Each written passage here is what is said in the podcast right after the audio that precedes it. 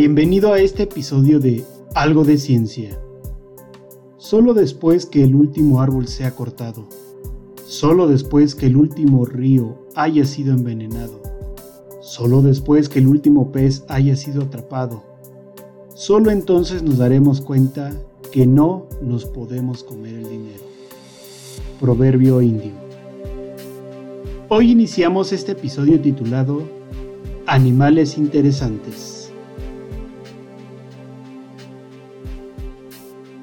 Hola, qué gusto que estés nuevamente escuchando un episodio más en este espacio creado para ti. En esta ocasión te presento las reseñas de algunos organismos que forman parte de la biodiversidad. El lince ibérico. Su nombre científico es Lynx pardius. Su zona geográfica es en el bosque o en los matorrales en las zonas muy restringidas en la península de Yucatán. Su número de especie es aproximadamente 800 y se alimentan de borregos, aves, bueno, son carnívoros y pueden llegar a tener desde una cría hasta 8.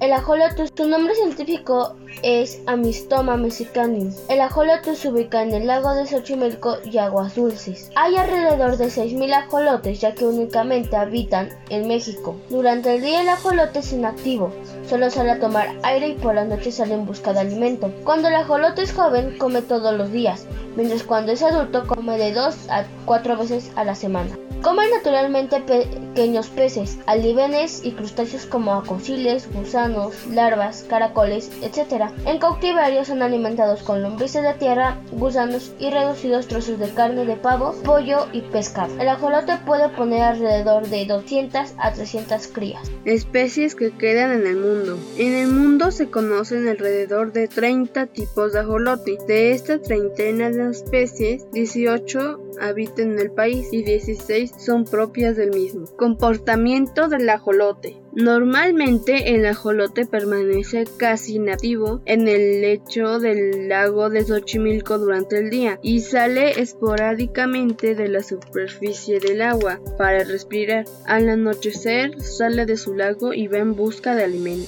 Para encontrar su alimento se guía por el olfato. Para ingerirla, la absorbe hacia su estómago. Un dato interesante, el ajolote tiene tendencia a satisfacer su apetito con otros ajolotes. Número de crías. Entre los 12 y los 18 meses de edad, el ajolote alcanza la madurez sexual y por lo tanto está listo para reproducirse. La hembra pone entre las rocas y plantas aproximadamente 400 huevos fertilizados que tardan en eclosionar de 10 a 14 días.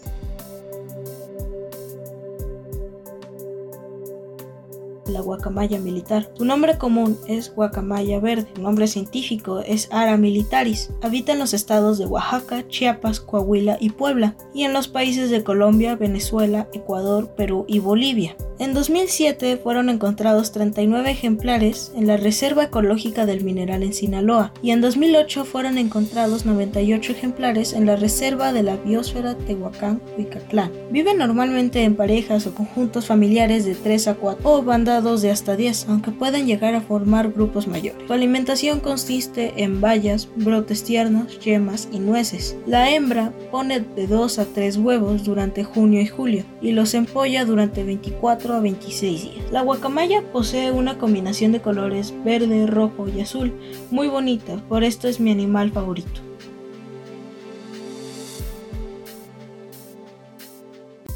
Nombre común, león blanco. Nombre científico, Ponter león crujeria.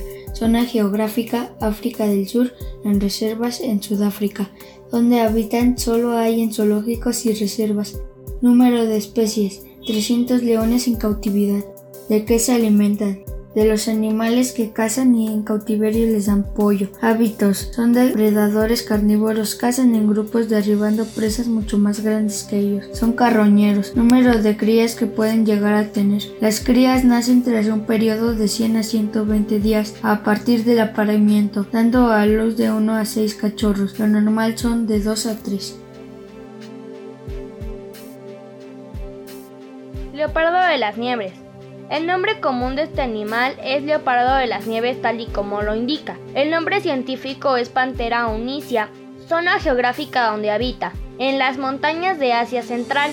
Número de especies que hay en el planeta ha caído un 20% en los últimos 20 años y se estima que su población en libertad ronda tan solo los 4.000 ejemplares. Hábitos y comportamientos que tiene. Es agresivo, es solitario y tiene un salto muy potente. Se alimenta de mamíferos pequeños y medianos. También come hierba. Número de crías que puede tener 3 o 4 crías, con un peso de 300 a 60 gramos. Los leopardos de las nieves son maestros del camuflaje y están perfectamente equipados para vivir en las montañas. Un macho no pareado abarca un territorio de 200 kilómetros cuadrados. Son animales solitarios y viven en bajas densidades en las montañas. Su cola muy larga y espesa tiene una doble función. Permite mantener el equilibrio en terrenos llenos de rocas o terrenos escarpados. Su dieta está basada en mamíferos y aves entre los que se encuentran carnero azul o varal, Pseudosis nayur, ibice siberiano, cabra siríbica las marmotas y los jabalíes, entre otros. El periodo de gestación es de 90 a 100 días, tras los cuales nace una camada de 3 a 4 crías. Datos curiosos. El 23 de octubre se celebra el Día Internacional del Leopardo de las Nieves para sensibilizar a la gente sobre el cuidado de esta especie. Se estima que el calentamiento global destruirá dos tercios del espacio habitable para estos mamíferos en los próximos 50 años. Su larga, muy larga y espesa tiene una doble función. Permite mantener el equilibrio en terrenos llenos de rocas o terrenos escarpados. También le sirve para abrigarse el cuerpo al ser enrollado alrededor de él en el crudo invierno. Oso panda. El nombre común del oso panda es oso panda o más conocido como panda. Su nombre científico es Ailuropoda melanoleuca. Su hábitat son los bosques de bambú en la cima de las montañas al oeste de China. El número de especies que hay en el mundo son dos. El Ailuropoda melanoleuca y Ailuropoda melanoleuca kiolingensis. Los comportamientos que tiene son la mayoría de las veces están solos. Su mayor actividad es durante la salida de la puesta del sol, pasando la mayoría del tiempo restante durmiendo. Al ser un animal subtropical, el panda ha perdido el hábito de invernación. Su alimentación pertenece al grupo de carnívoros, pero la mayoría de las veces es herbívoro. Se alimenta aproximadamente de 10 especies de bambú, también insectos y huevos como proteína. Posiblemente también se alimente de roedores y crías de ciervo almizclero. El número de crías que puede tener solo cría a un cachorro si da a luz más de dos crías, se quedará con uno para criarlo y abandonar a los demás. Su número de especies que hay en el planeta son 1864, solo en libertad según el censo del 2003. En cautiverio es diferente, pero por el momento no se cuenta con una cifra de cuántos hay en cautiverio. Sus hábitos y comportamientos comunes del oso panda son que es un animal solitario, tiene mayor actividad durante las puestas de sol y suele delimitar su territorio con orina, olores y marcas de garras. Así evitan enfrentamientos entre ellos. Se diferencia de otros osos al tener habilidad de poder alimentarse sentado. Se alimenta principalmente de bambú, también se alimenta de frutos, pequeños mamíferos, peces e insectos. El número de crías que pueden llegar a tener parecen entre uno y dos ocesnos. Datos curiosos. 1. Los efectos del cambio de la humanidad en el paisaje con sus consecuentes impactos en el clima y en la pérdida de biodiversidad que vivimos actualmente ha sido de tal magnitud que muchos científicos han propuesto desde inicios del presente siglo y con mayor impulso en años recientes nombrarla a la época actual como el Antropoceno. 2. El águila real, además de ser culturalmente relevante por ser parte del escudo de la nación, es un importante depredador de los ecosistemas de los que forma parte. En México, factores como la pérdida y fragmentación de su hábitat, la intoxicación por plaguicidas, la captura de ejemplares, el saqueo de sus nidos y las colisiones con tendidos eléctricos y otras estructuras han sido las principales responsables de la reducción del tamaño de sus poblaciones. En 2014 se tenían localizados 317 nidos y 119 parejas. Recientemente se tienen nuevos registros de parejas reproductivas en Guanajuato y Sonora, lo que se traduce en la ampliación de la distribución de la especie en sus sitios de distribución histórica. 3.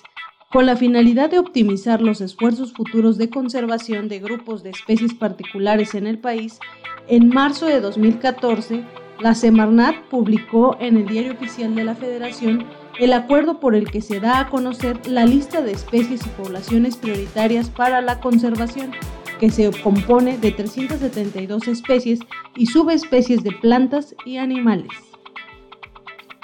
4. Los Centros para la Conservación e Investigación de la Vida Silvestre, CIPS, surgen con el Programa de Conservación de la Vida Silvestre y Diversificación Productiva en el Sector Rural 1997-2000 y operan de conformidad a lo establecido con la Ley General de Vida Silvestre.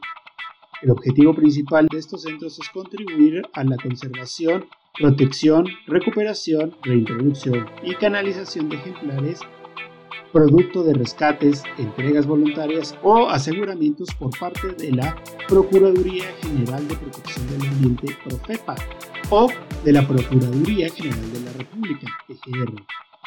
Entre sus funciones principales están la recepción, acopio, albergue y rehabilitación física, clínica y etológica de la fauna silvestre, así como la difusión, capacitación, monitoreo, evaluación y muestreo que contribuyen al desarrollo del conocimiento de la vida silvestre y su hábitat.